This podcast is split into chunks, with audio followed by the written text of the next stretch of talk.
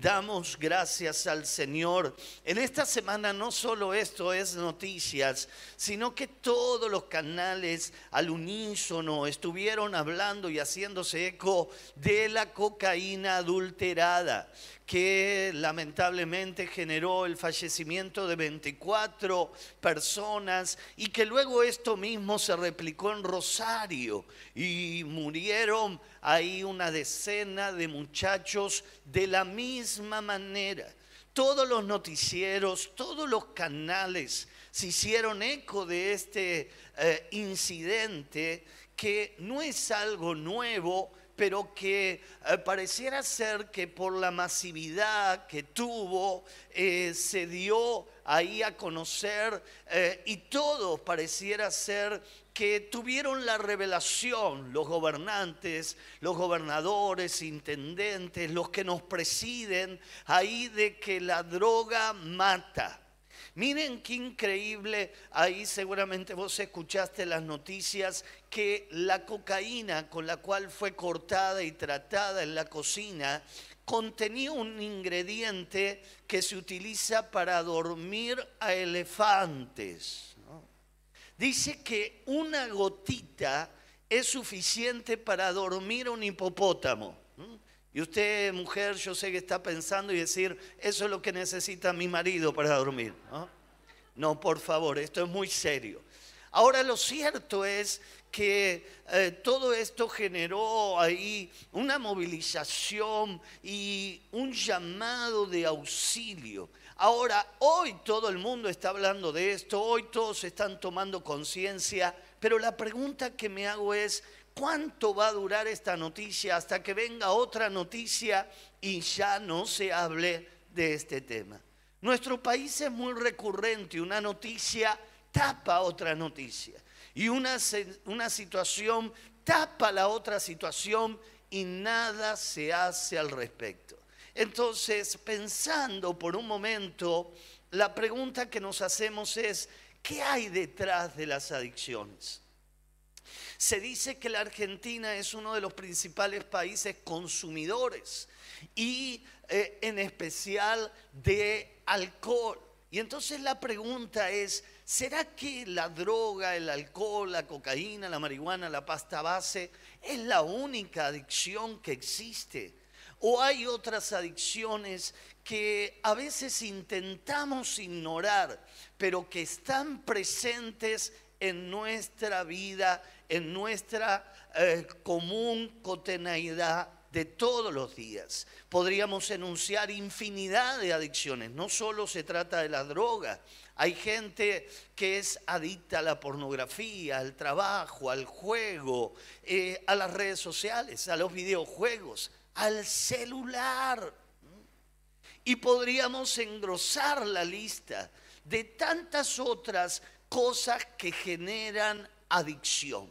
Y entonces, una adicción, ¿por qué le pasa esto al ser humano? ¿Por qué el, ser humano eh, cae en este tipo de prácticas? ¿Qué es lo que pasa? Sin dudas, las drogas, la actitud eh, que genera adicción, está generando eh, que se, se tape, se intente tapar un vacío, algo en el interior, en el corazón, que queremos disimular, que queremos tapar y nosotros podemos llegar a recurrir a este tipo de adicciones para olvidar, para dejar de lado.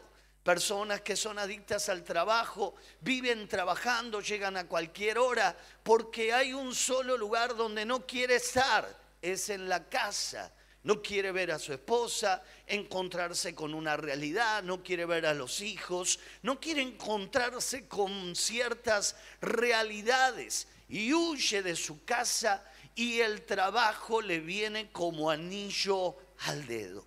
Y entonces frente a este escenario, Jesús va a tener un incidente con una mujer que tenía una conducta adictiva. Y Jesús, como dicen los chicos, le va a sacar la ficha, a ella le va a caer la ficha en cierta manera y se va a dar cuenta que ella está presa de una adicción que tiene que resolver, que tiene que dejar atrás. En el libro de Juan, en el capítulo 4, el verso 13 al 14, vamos a leer esta historia. Respondió Jesús y le dijo, cualquiera que bebiere de esta agua volverá a tener sed, mas el que bebiere del agua que yo le daré, no tendrá sed jamás, sino que el agua que yo le daré será en él una fuente de agua que salte para vida eterna. Jesús va a ir rumbo a Galilea y casi de casualidad se va a encontrar con una mujer que ni siquiera sabemos el nombre de pila, ni siquiera sabemos cómo se llama la familia. Lo único que sabemos que era oriunda de Samaria. Y esta mujer, porque era una actividad de mujeres, en ese tiempo, en esa cultura, en ese momento de la humanidad, las mujeres eran las encargadas de ir a sacar el agua de los pozos. No había grifos, obviamente, no había agua corriente y toda la ciudad tenía que ir a un solo lugar a extraer el agua.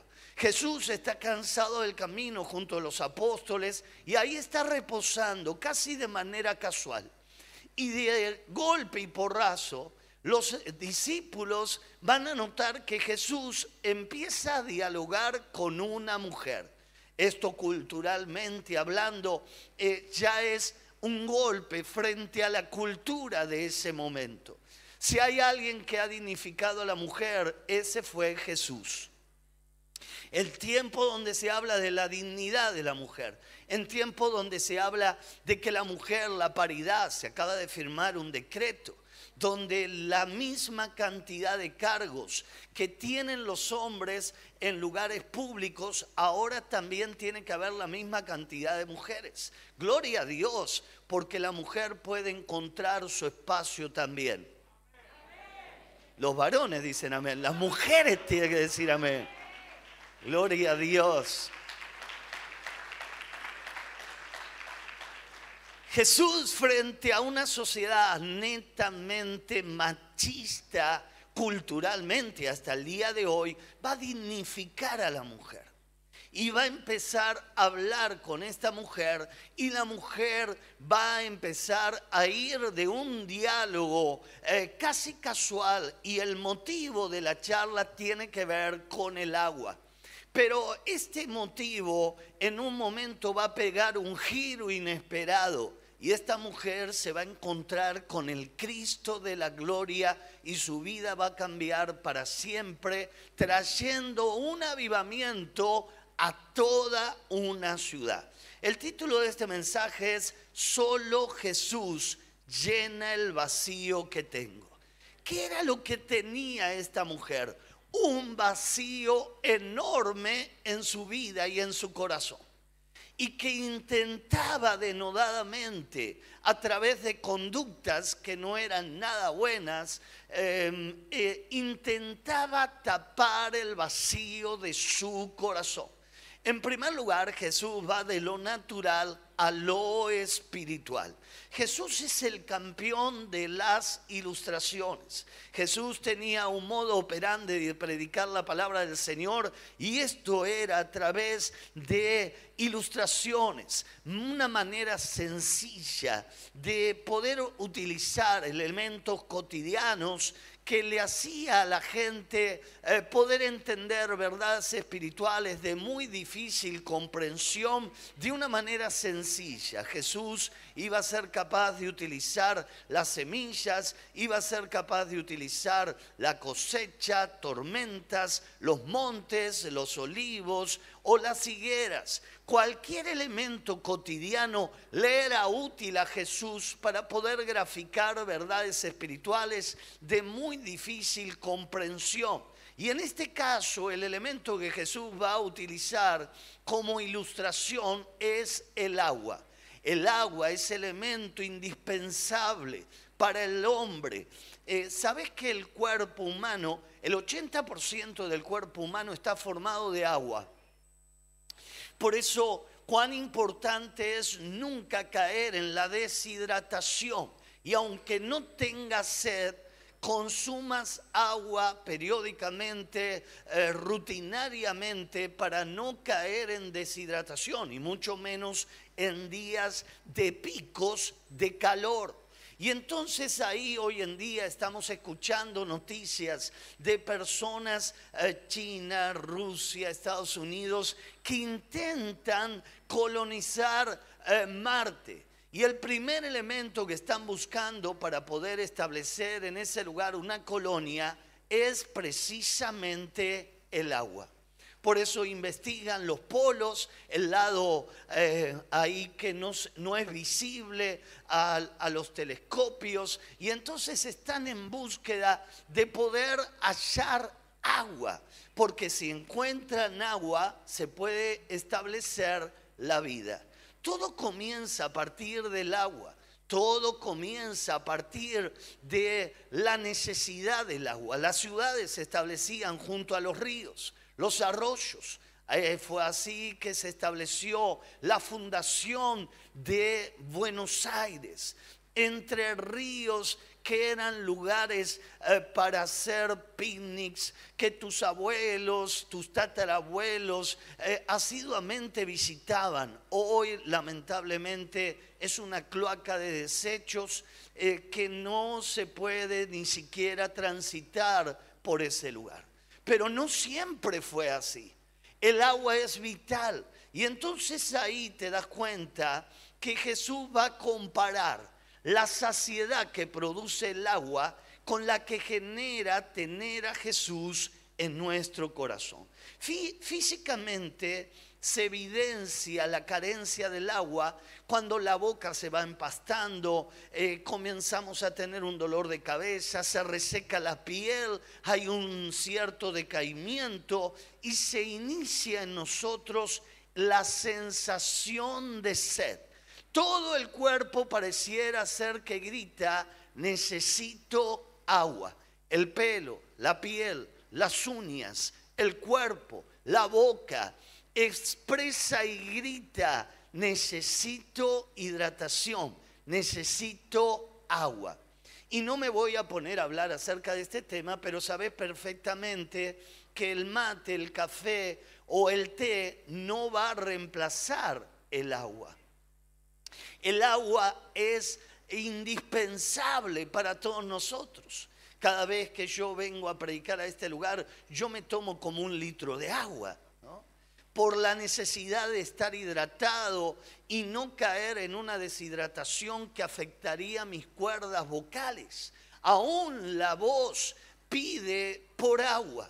Y entonces frente a esta situación, Jesús le va a decir, yo tengo el agua de vida. Todos estaban ahí en búsqueda del agua. Todos estaban ahí esperando que alguien sacara el agua. La sed era apremiante. Y entonces en medio de esto Jesús dice, yo tengo un agua que aquel que beba de esta agua no tendrá sed jamás. Y entonces ahí nos damos cuenta de lo que el mundo necesita es a Jesús. El mundo no necesita de más adicciones. El mundo no necesita de conductas adictivas. El mundo no necesita de más droga de nuevas drogas. El mundo no necesita de más vicios, de sexo descontrolado, de videojuegos en línea, eh, de redes sociales o de más celulares tecnológicos. Lo que el mundo necesita es lo que gracias a Dios vos y yo hemos encontrado. Lo que el mundo necesita es a nuestro Jesús. Amén. El mundo clama y gime no en vano la palabra de Dios dice, el mundo clama y gime por la manifestación de los hijos de Dios. ¿Para qué? ¿Qué está esperando el mundo? Que le des de beber de esta agua. La gente grita a través de adicciones e intenta, como esta mujer, tapar el vacío que tiene en su corazón. En segundo lugar, sin Jesús solo hay un gran vacío interior. Jesús le va a ofrecer el agua de vida eterna. Esto es lo que Jesús tiene para ofrecernos a todos por igual el agua que sacia la sed.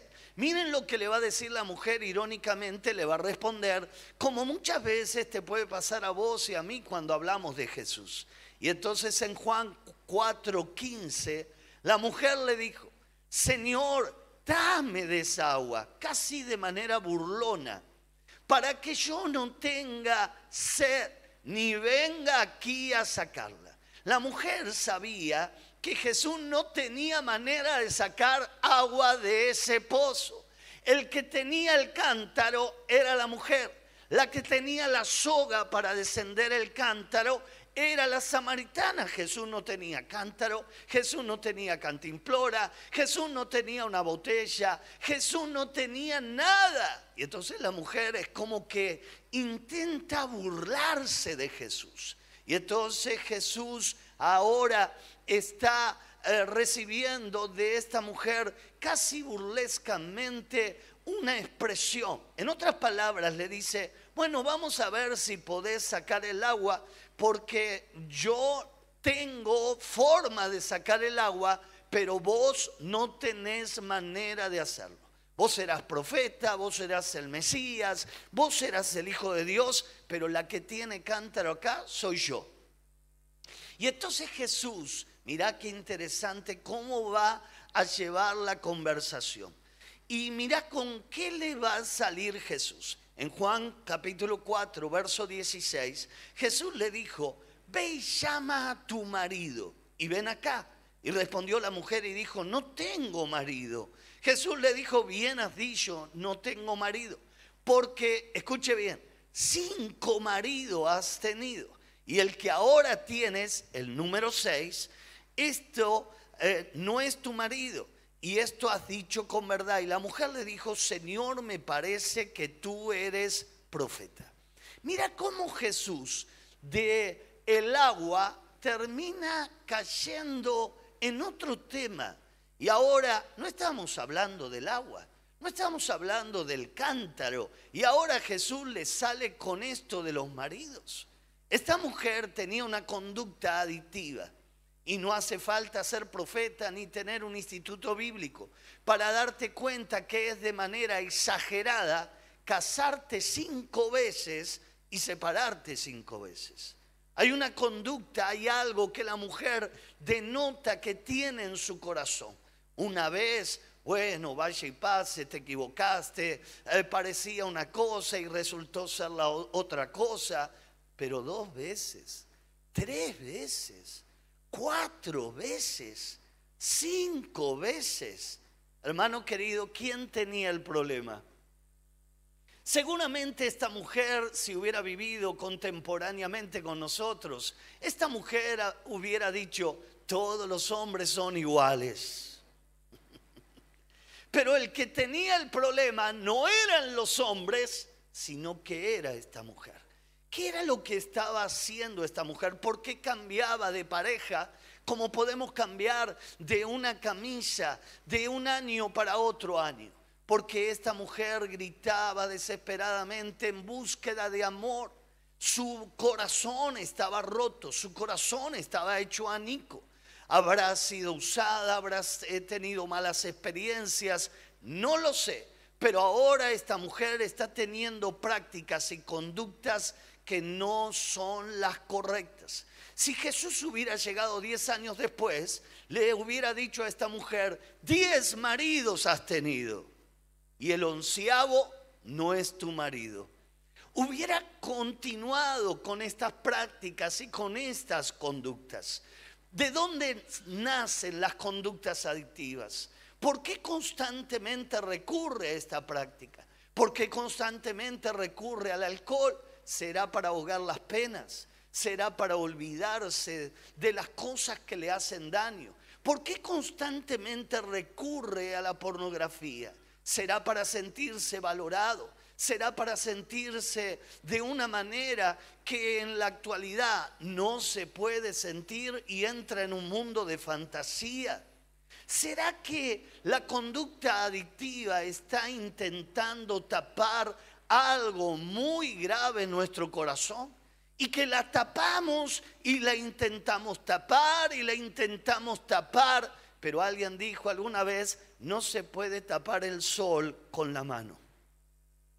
Es ahí como el adicto al alcohol trata de disimular el uso constante, indebido de alcohol. Se levanta y desayuna con alcohol, merienda con alcohol, cena con alcohol, sale del trabajo y va a beber algo con sus amigos. Evidentemente este hombre tiene un gravísimo problema que está intentando tapar y que nadie se dé cuenta. Cuando algo se oculta, y no se muestra delante de los demás, quiere decir que hay algo que no está bien. Y entonces ahí, en momentos donde nadie mira, donde nadie ve, esta persona una y otra y otra y otra vez termina tropezando con la misma piedra. Pero en esta mujer eh, inesperadamente se va a encontrar con el Cristo de la gloria y su vida va a cambiar, su vida va a tener una oportunidad, una vida llena de vacíos era la que tenía esta mujer. Y muchos de nosotros estábamos en la misma condición una vida verdaderamente llena de vacíos, de carencia. Teniéndolo todo, nos sentíamos los peores, nos sentíamos que no teníamos nada, no podíamos recibir el amor, el amor de los padres, el amor de una esposa, el amor de los hijos. Nuestro corazón herido no podía retener el agua. Y entonces nuestra vida, en búsqueda de algo que nos genere satisfacción, terminábamos en conductas adictivas. Y toda adicción termina siendo nociva para tu vida, para tu cuerpo, para tu familia o para la vida de tus hijos. En esta semana donde se escuchamos tanto acerca de la droga, eh, ahí me impactó la entrevista que le hacían a un muchacho que zafó de milagro de eh, no haber muerto por el consumo de esta sustancia. Y entonces lo entrevistaban ahí el periodista y era desgarrador escuchar a este muchacho. Este muchacho comenzó eh, las adicciones y a los 16 años el padre se aviva que tenía un problema de adicción. Cuando el chico eh, ahí se da cuenta que el padre se había enterado, uy, dijo, la que se me viene ahora me va a retar, me va a meter en una granja de recuperación, anda a saber qué viene. ¿Sabe lo que le dijo el hombre? ¿Sabe lo que le dijo el papá? Qué bueno ahora nos vamos a poder drogar juntos.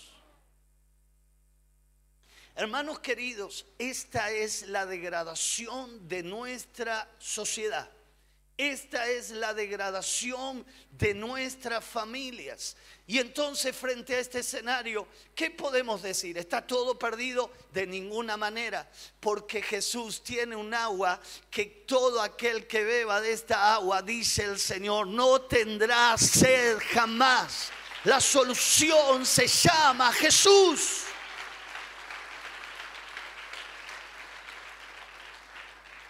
Esta mujer había corrido por la vida en búsqueda de amor, en búsqueda del sentido de existencia. Tantas preguntas y ninguna respuesta. Y cuando se encuentra con Jesús, se encuentra con la verdad. La Biblia no dice en vano, conoceréis la verdad y la verdad te hará. No hay adicción que el Señor no pueda hacerme libre. No hay situación adictiva que no pueda ser rota por la mano poderosa del Señor. Y esto es a que vino Jesús. Jesús vino a darnos libertad. Cuando uno termina cayendo en una conducta eh, adictiva, precisamente lo que ha perdido es la libertad y lo domina el alcohol, y lo domina la droga, y lo domina el cigarrillo, y lo domina de tal manera que no lo puede dejar. Humanamente intenta una y otra y otra vez, como nos ha pasado a todos. ¿Cuántos intentaron alguna vez dejar de fumar en su fuerza? A ver, levánteme la mano. Ah, claro. O dejar una conducta aditiva en su fuerza. No tenga vergüenza. Ahí todos creo. ¿Y cómo no fue? ¿Te fue bien? ¿Lo lograste? ¿Lo pudiste vencer? Ni qué frustración. No puedo dejar, no puedo dejar de fumar, no puedo dejar el alcohol, no puedo dejar la bebida hasta que llegamos a Cristo. Y ahí entendemos, todo lo puedo en Cristo que me fortalece. Y ahí recibimos al Salvador. Y el Espíritu Santo llenó nuestra vida y nuestro corazón. Y lo que nos parecía imposible, Dios lo hizo posible. Libre soy para servir a Dios, para amar a mi familia, para tener un futuro. En medio de la adicción, la adicción se roba tu futuro. Los precios que mencionaban, la verdad que yo no lo podía creer. Claro, es todo un mundo, ¿no? Que uno desconoce. Y, claro, el precio de un papel y, las veces que tiene que ir, va a la mañana, va a la tarde, va a la noche, y hacen cola para ahí retirar su papelito eh, y, y estar luego ahí drogándose. Las autoridades sanitarias decían, eh, desecha la droga porque esa droga está contaminada. Y dicen que no la desecharon. Y muchos que zafaron volvieron al mismo lugar a volver a comprar más droga. Así es la conducta adictiva. Y uno dice, qué locura. ¿A cuánto le parece esto una locura? Tu adicción a muchos también le parece una locura. Pero bendito sea Jesús que Él no llega tarde, Él llega en el momento justo. Él vino a darnos vida, Él vino a darnos esperanza, Él vino a darnos una salida, Él vino a romper las cadenas y todo yugo de maldad. Y en Él tenemos libertad. Solo en Jesús hay libertad. Amén. Lewis Sinclair al describir esto dijo, nos sentimos muchas veces desesperadamente desgraciados por algo, que no sabemos qué es. En todo ser humano hay este anhelo insatisfecho, inanimado, ese vago descontento, ese algo que falta, esa frustración. Los especialistas, psicólogos, psiquiatras, lo llaman el vacío existencial. Dios puso dentro de nosotros un sentido de eternidad. A esto se lo llama eh, teológicamente la prueba indudable que el hombre sin saber que hay Dios tiene una necesidad innata de encontrarse con Dios. Esto es lo que ha puesto Dios en nuestros corazones el sentido de eternidad, el sentido de trascendencia. Ahí es donde eh, puso la inmensidad que nada de este mundo limitado y pasajero puede llenar y solo Dios puede hacerlo. San Agustín lo interpretó, este teólogo de la primera eh, época eh, de la iglesia primitiva, dijo, tenemos el corazón inquieto hasta que encontramos el reposo en ti. El hombre sin Jesús está totalmente vacío. El hombre sin Jesús está completamente perdido. El hombre sin Jesús no tiene salida, no tiene forma de poder avanzar. Por eso bendito Cristo que se reveló a mi vida y a mi corazón. Bendito Cristo, alguien un día me dio de beber de esta agua de vida eterna. Le estoy eternamente agradecido porque a partir de ese momento pasé de la muerte a la vida, pasé de la oscuridad a la luz admirable en Cristo Jesús. Hermano, esta, esta es el agua de vida que salta salvación. Esta es el agua de vida que Jesús dice, el que beba de ella no tendrá sed jamás. Y entonces nos damos cuenta que el dinero no puede resolver las cuestiones que solo Dios puede resolver. El, el materialismo, la fama, las reproducciones en las redes sociales no puede llenar el vacío que solo Jesús puede llenar. Y entonces ahí entendemos lo que Jesús dijo. El que beba de esta agua no volverá a tener sed jamás. No va a volver a tener la necesidad de tener un comportamiento adictivo. No voy a tener la necesidad de querer más droga, más alcohol, más vicio. Ahora lo que quiero es más y más de tu presencia, es más y más de Jesús, es más y más de este amor inmenso, eterno, insuperable que solo Jesús nos puede dar. Solo Jesús llena el corazón. Los poetas lo expresan de la siguiente manera. Antonio Machado, poeta español, expresó, la búsqueda interior del hombre es así. Anoche dormía, soñé, bendita ilusión, que una fuente fluía dentro de mi corazón. Di, ¿por qué acequia escondida agua vienes hasta mí? Manantial de nueva vida, de donde nunca bebí. Anoche cuando dormía, soñé bendita ilusión, que era Dios lo que tenía dentro de mi corazón. Los poetas lo expresan con palabras ahí que expresan cómo expresar lo que puedo sentir al tener al Dios Todopoderoso en mi corazón. Jesús lo expresó de esta manera y dijo, el que crea en mí, aunque esté muerto, vivirá. Jesús lo expresó de esta forma y dijo, de su interior, de su interior correrán ríos de agua de vida. Hermanos queridos, Jesús está diciéndote, yo cambio tu adicción por esta agua. Esta agua es mi presencia, este agua es el Espíritu Santo. Esta agua es la que nos lleva una y otra y otra vez en búsqueda de esta agua. Solo Jesús quita la sed. Hoy en día la televisión está en decadencia moral, económica. Las redes sociales, las plataformas digitales están reemplazando paulatinamente a la televisión. Quedan muy, pocas eh, publicidades en la televisión. Y las únicas publicidades que quedan son de cervezas o son de bebidas alcohólicas. Y entonces ahí aparece Brahma, la que puede calmar tu sed. Y después aparece Quilmes. Y después aparece la que tiene nombre de mujer. Y después aparece el vino, donde todo empezó.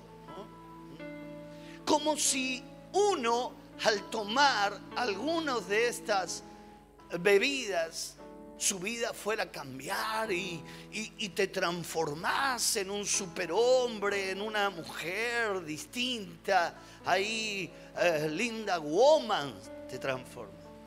Y entonces ahí te das cuenta que hay una competencia. Lo que ha proliferado en la Argentina en los últimos 10 años son el establecimiento de cervecerías. En cada manzana hay una, dos, tres cervecerías.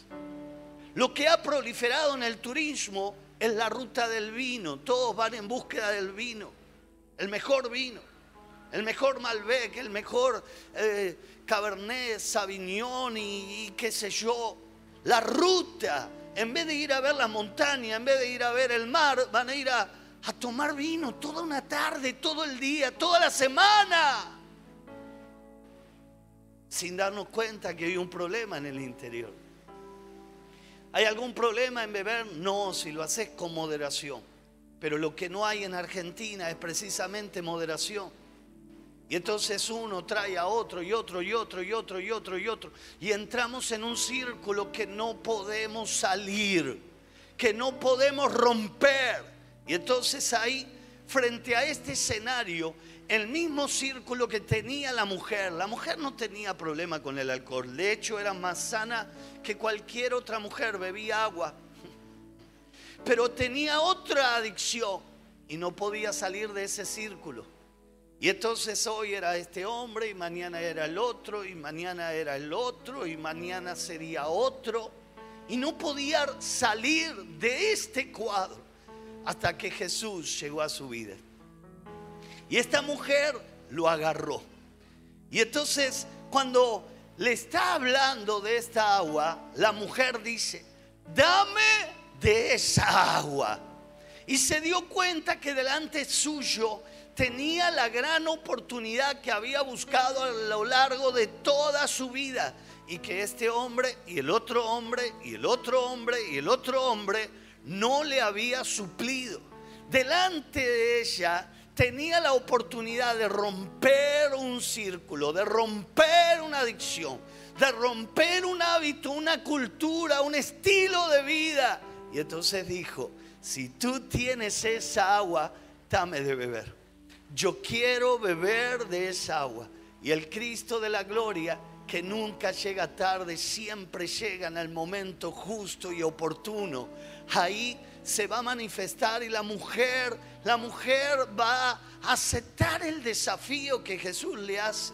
Y le dice Jesús, no vas a volver a tener sed. Esta es la clave, que no perdamos la sed por Dios. Porque si perdés la sed por Dios, volvés para atrás. Si perdés la sed por la presencia, algo el diablo te va a ofrecer para que lo dejes al Señor, dejes el agua de vida eterna y vuelvas a caer en la misma adicción que Cristo te hizo libre. Recordad que la palabra de Dios nos advierte al respecto. Y dice que la casa queda ordenada, la casa queda muy linda cuando Cristo llega a nuestra vida. Pero si nos alejamos del camino del Señor, los mismos demonios que se fueron van en búsqueda de otros demonios más fuertes, más poderosos y llegan otra vez a esa vida y el postrer estado de esa vida viene a ser mucho peor que el primero. Entonces ahí es donde yo no voy a perder la sed por el Señor. No hay otro lugar, no me voy a dejar enseñar no me voy a dejar, perdón, engañar. Solo Jesús puede saciarme eternamente. Solo Jesús tiene lo que yo necesito. Todo lo que yo necesito es a Jesús. Jesús es el agua de vida. Abandonaremos todas nuestras racionalidades para encontrarnos con Él. Ahora, ahora nosotros tenemos esta agua de vida en nuestros corazones. No solo para quedar satisfechos nosotros, sino para darle de beber a otros que están a nuestro alrededor. ¿Será que hay eh, papás en la escuela que están esperando que le des de beber de esta agua? ¿Será que hay compañeros de trabajo que están esperando que le des de beber de esta agua? Jesús le dio de beber de esa agua a esta mujer hace dos mil años y esta mujer trajo un avivamiento. ¿Vos te imaginás lo que podría pasar si no uno, ni dos, ni diez, sino todos compartiéramos el agua de vida eterna a todos los que están a nuestro alrededor, hermano querido, un despertar espiritual, un avivamiento vendría sobre Argentina, vendría sobre la matanza.